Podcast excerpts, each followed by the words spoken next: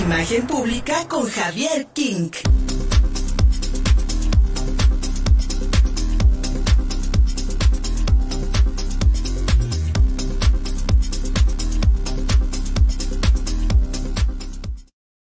Mi querido Javier King, volvemos a destapar las corcholatas para que veamos cuál trae premio. ¿Te acuerdas, amigo, cuando, bueno, tú eres muy joven, amigo? Realmente yo creo que los chicos de 18 a 20 años no se acuerdan de esas botellas. ¿O sí se acuerdan de esas botellas, mi querido Javier King, cuando uno destapaba las corcholatas? Y pues en esta, referencia, en esta referencia del destape, del viejo destape del prismo, del viejo prismo del siglo XX, mi querido amigo, que pues en este presidencialismo se daban el lujo de destapar al siguiente, al, al, ungido, a quien será el predecesor, pues tal parece que se repite la historia con Morena y estas corcholatas de las que ya hablamos un poquito la semana pasada, mi querido amigo, arrancan como en carrera de caballos hacia la carrera presidencial. Buenos días. Retomamos, mi querido Javier King, la plática sobre las corcholatas. Ahí estás, amigo. Buenos días. Aquí estoy ya más cerca del modem, a ver si, a ver si nos escuchamos mejor. De lujo. No, hombre. Perfecto. Años luz.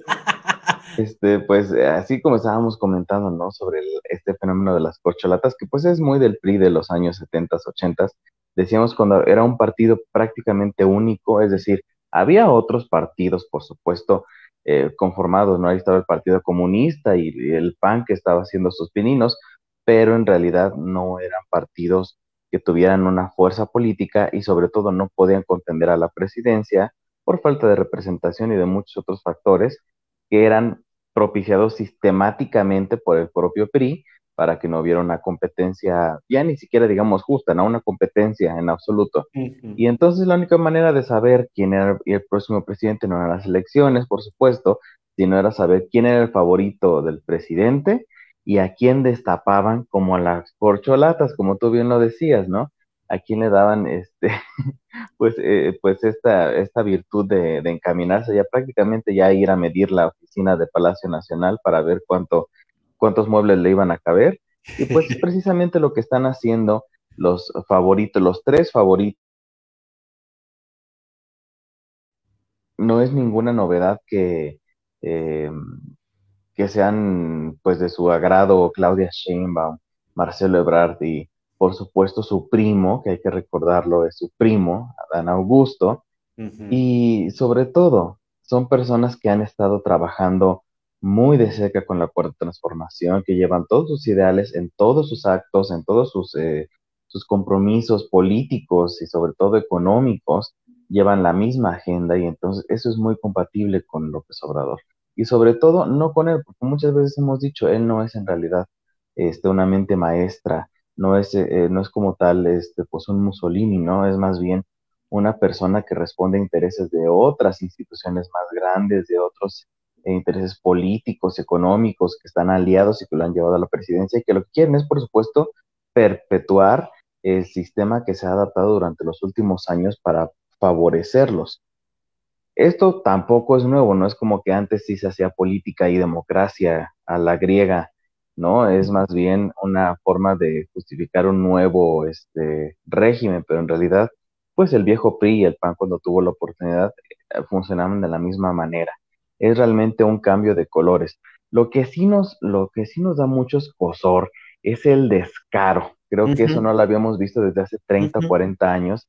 Este descaro de decir, bueno, ni siquiera vamos a hacer como que respetamos a las instituciones electorales o al, a la voluntad del pueblo o a la ciudadanía. Simplemente vamos a hacer las cosas como siempre nos hubiera gustado hacerlas y vamos a, pues, a destapar gente, ¿no? Y hacer precampañas, porque los tres ya tienen métodos de campaña bastante bien identificados. No es nada más como que se presentan a cierto evento y, ay, mira, sigue estando vigente, ¿no? Ahí está el nombre de, de Brad el nombre de Claudia.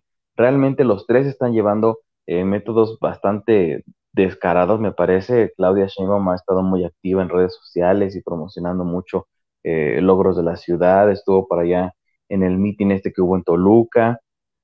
Y pues ahora aprovechando porque pues no hay, el tiempo es oro, ¿no? El tiempo al aire es oro y hay que aprovechar incluso este pues el confinamiento por el COVID hizo ahí su transmisión en Facebook eh, para presumir su pequeño departamento, casi, casi nos llegó a decir que era de interés social, casi tuvo el descaro de decirnos que era interés social y que era una unidad de Infonavit, donde tiene ahí su guitarrita y nos tocó una cancioncita y este, nos enseñó los libros que está leyendo y demás, ¿no? La verdad es que, pues esa misma estrategia ya la había usado Andrés Manuel hace años para enseñarnos su pequeño departamentito en Copilco donde vivía con Beatriz, lo cual era una total falacia y que lo hemos comprobado repetidas veces cuando nos han mostrado no solamente la opulencia de él, de sus propiedades, sino de su familia, tanto cercana como expandida, ¿no?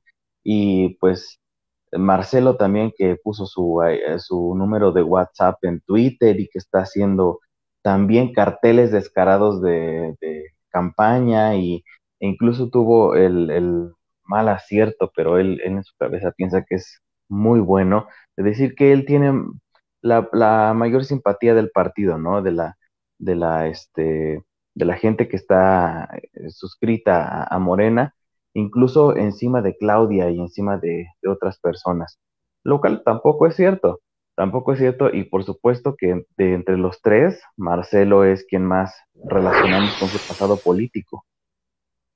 Ajá, se nos fue un... Se nos fue una ráfaga, ¿nos escuchas, mi querido Javi? Sí, sí, perfectamente.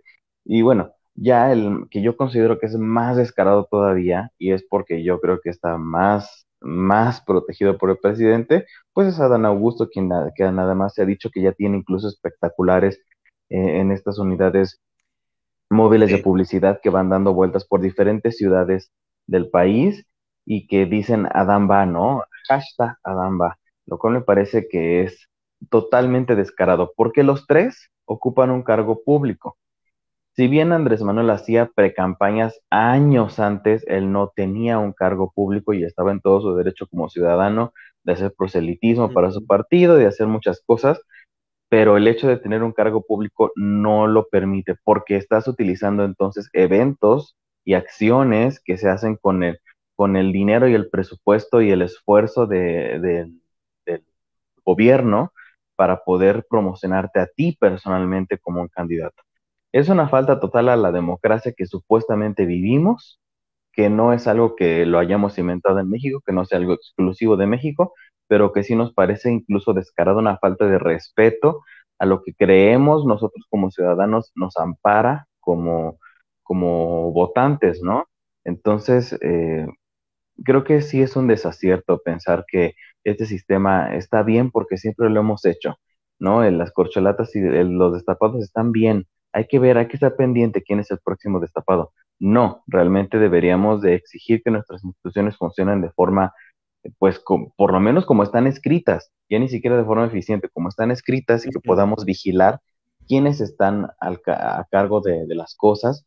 Y por supuesto, como nosotros, no, bueno, no nosotros, pero ellos como políticos deberían tener un, poquito de integridad y dignidad y decir, bueno, voy a hacer una campaña que por lo menos se note trabajada, no nada más se trata de ir a la tienda de souvenirs de aquí, de aquí del Carmen y decir, deme todo lo que se puede imprimir con mi nombre, porque en realidad ese tipo de campañas no funcionan, solamente sirven para desprestigiarnos. Probablemente los tres se hayan coordinado tal vez a banderazo del propio presidente, para decir, a ver quién de los tres me logra juntar más, levantar, hacer más olas, crear más, más revuelo, este, obviamente positivo, para ver cómo nos vamos preparando para 2024, porque en realidad ya se están preparando para esta mudanza y ver que le dejen la silla presidencial a alguien que sea de su absoluta confianza, por supuesto.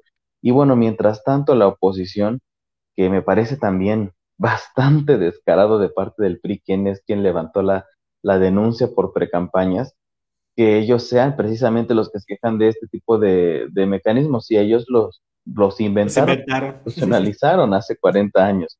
Pero bueno, así de vueltas da la vida en este México surrealista y hay que esperar qué es lo que sucede. Mi querido Javier, eh, mal de muchos, consuelo de tontos, decía mi mamá respecto a propagar o a, mantener un mal hábito. Un mal hábito como el de violar la ley o el de, el de generar un partido único que bajo el cobijo y con los recursos del gobierno haga campaña política en completa ventaja contra los oponentes en un juego democrático que se, se han pasado muchas décadas y ha costado muchas vidas, hay que decirlo, para que tengamos reglas del juego transparentes y que entonces los mexicanos y las mexicanas podamos confiar en los resultados de unas elecciones. Han pasado muchas décadas para ello. Y estos retrocesos que los morenistas o los López Obradoristas justifican como es que siempre ha pasado, es como decía mi mamá, un consuelo para los tontos. Y querido amigo, en este sentido, como bien dices, nos ha costado muchos años estas, estas reglas del juego. Y lo que hace Morena y lo que hace sus candidatos son actos anticipados de campaña. Ahí hay dinero público, no solamente en la elaboración de todas esas, de toda esa publicidad, de toda, de, toda esa, de, esos afiches, de esas playeras, de esos espectaculares, sino también para pagar a la gente que responde los WhatsApps de Marcelo Ebrard, por ejemplo.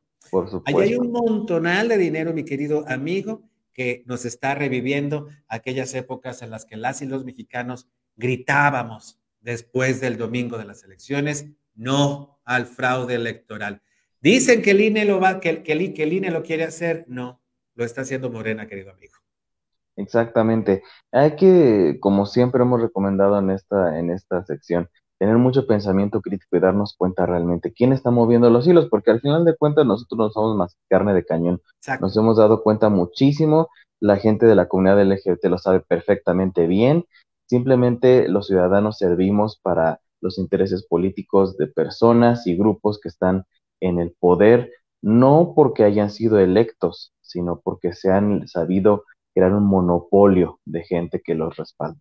No seamos parte, no defendamos a lo que no necesita ser defendido. Defendámonos a nosotros mismos como ciudadanos. Exactamente, organicémonos, porque ese monopolio es político y económico y tiene como interés explotarnos, seguirnos manteniendo en la ignominia para ellos enriquecerse. Mi querido Javier King, como siempre, encantados de escucharte, amigo. ¿Dónde te hallamos para no, para no extrañarte una semana? En Facebook y en Twitter me pueden encontrar como Javier King, que ahí los espero. Muchas gracias, mi querido Javi. Vamos a seguimos contigo, Puebla.mx, a través de YouTube, de Facebook y de Twitter. Cada mediodía estamos contigo, Atlisco, a través de STV. Síguenos en Facebook y Twitter. Estamos contigo, Puebla.